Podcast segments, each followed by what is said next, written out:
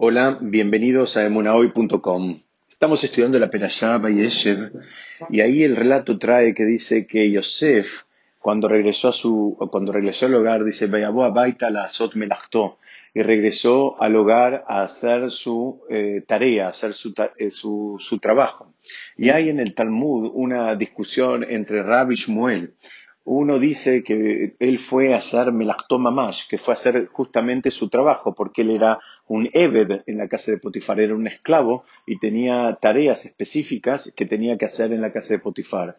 Y Shmuel dice que no, que en realidad él, eh, Yosef ese día había, digamos, decidido eh, entregarse a, las manos de la mujer de Potifar que eh, permanentemente intentaba seducirlo. Eh, como que él ese día dijo, bueno, ya está, hoy voy y, y Shalom eh, me entrego a, la vera, me entrego a la transgresión.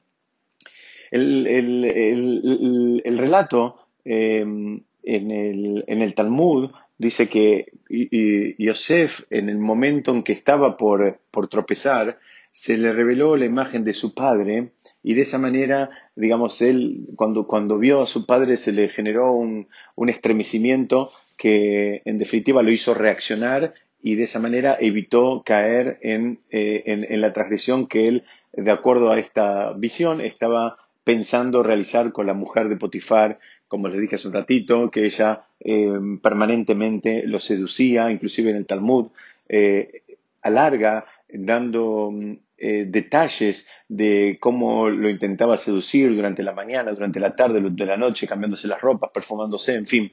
Eh, ahí el Talmud, que habitualmente no, no, abunda en este tipo de detalles, ahí eh, sí nos, nos, nos, provee toda la información para que nosotros tengamos una idea de, de, de, la magnitud de la prueba que Yosef tuvo que pasar. Alguien podría pensar, muy bien, Yosef eh, evitó caer porque él tuvo un padre como Jacob, un padre que era una persona de Torah, un padre que tenía, digamos, principios muy elevados, que le había transmitido principios muy elevados, entonces él tuvo, digamos, la chance de, en algún momento que se le presente la imagen, es decir, eh, conectarse con la imagen de su padre y de esa manera pudo eh, evitar caer en, eh, la transgresión eh, de la que estamos hablando. Entonces le decía que alguien puede pensar, bueno, Yosef tuvo la suerte de tener un padre como Jacob. ¿Qué pasaría o qué nos queda para aquellos que no tuvimos el Zehut de tener un padre como Jacob? Es decir, Shalom, con esto no quiero decir que ninguno de nosotros se está quejando por los padres que tuvo, pero en realidad él tuvo un padre que tal vez le podía representar toda, digamos, esa visión eh, espiritual que lo evitó eh, entregarse a un, a un deseo eh, corporal, pero otro podría decir, bueno, si yo no tengo ese, ese, ese padre, no tengo en quién apoyarme. Entonces, para explicar esto, traen dos explicaciones. Una es que tenemos una, una herramienta que establece la Torah y que la, la, repetimos esta mitzvah tres veces por día, que es la, herramienta del tzitzit. Dicen, ¿cómo funciona el tzitzit? El tzitzit tenía que tener un eh, hilo de color tejelet. Color tejelet es un color celestón, que en realidad hoy en día no lo tenemos porque eso era un color que se lograba con una tinta de un molusco que mm, lamentablemente se perdió la tradición de saber cuál era ese molusco que proveía la tinta.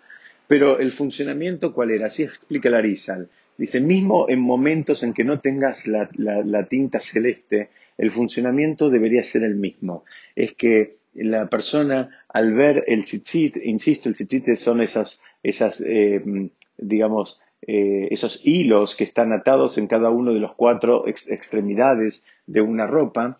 Eh, entonces dice, la idea es que al ver el color celeste, debería uno pensar en el mar. Y al ver en el mar, al pensar en el mar, automáticamente uno estaría pensando en el cielo, porque el, mar refleja el color del cielo.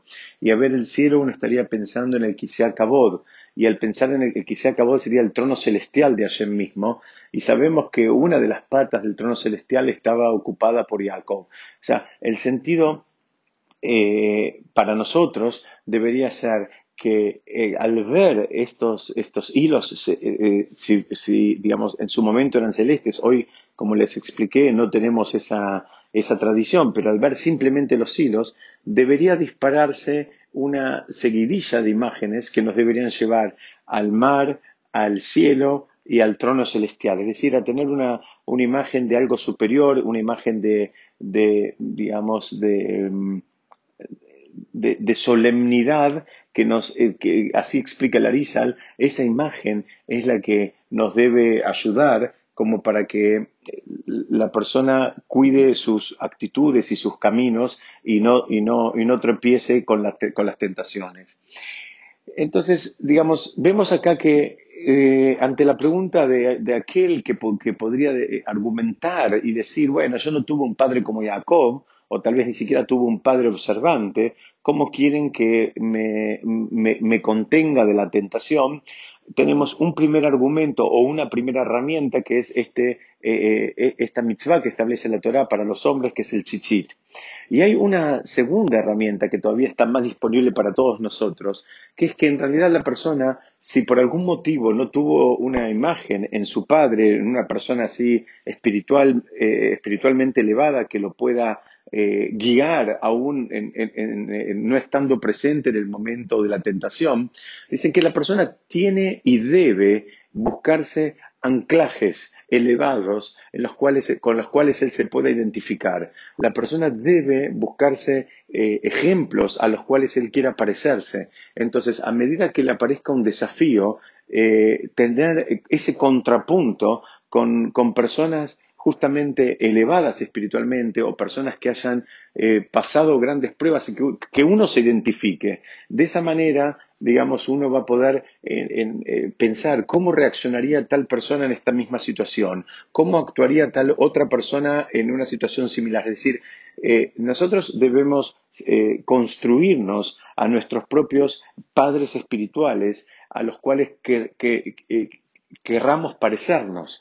Y ese es un desafío que es absolutamente individual, es absolutamente singular y que nadie lo puede hacer por, por nosotros. Y eso es un desafío válido tanto para hombres, para hombres como para mujeres. Es decir, ver a quién nos queremos parecer, cómo quisiéramos ser nosotros, con, con qué cualidades quisiéramos vivir. Entonces, tenemos por un lado toda nuestra literatura de los grandes patriarcas del pueblo de Israel en los cuales nos podemos apoyar. Y justamente ese es el espíritu cuando nosotros en la, en la midá, en la tefilá de todos los días, en los rezos de todos los días, nosotros decimos el ok Abraham, el ok Itzhak, el ok Jacob, cuando decimos el Dios de Abraham, el Dios de Isaac y el Dios de Jacob, no solo estamos alabando y nombrando a personas que fueron espiritualmente gigantes, sino que al reconocer a esas personas como gigantes, nosotros en definitiva lo que estamos diciendo es que aspiramos a, a tomar sus cualidades y hacerlas propias. Ese es el verdadero desafío y ese es el espíritu con, lo, con, con el cual pusieron esta alabanza a los patriarcas justamente al comienzo de la mitad, al comienzo de la plegaria de la mitad. ¿Para qué? Para que, no es para decir qué grandes que eran ellos, sino justamente decir, mira, ellos fueron muy grandes, ellos tuvieron, tuvieron a su vez grandes desafíos, desafíos muy difíciles, no tuvieron vidas relajadas, tuvieron eh, que enfrentarse con, con, desafíos que eh, los obligaron a superarse de una manera pronunciada. Bueno, todas esas cualidades con las cuales eh, ellos pudieron pasar las pruebas, nosotros las queremos hacer propias. Al reconocerlas en ellos, justamente lo que estamos buscando hacer es un anclaje identificatorio y hacerlas propias. Ese es el verdadero desafío que todos nosotros tenemos y la Torah acá nos relata un poquitito cómo ese, ese anclaje le sirvió a Yosef para no tropezar en un momento de mucha tentación. Muchas gracias por escucharme. Besat Hashem. Vamos a seguir estudiando la próxima.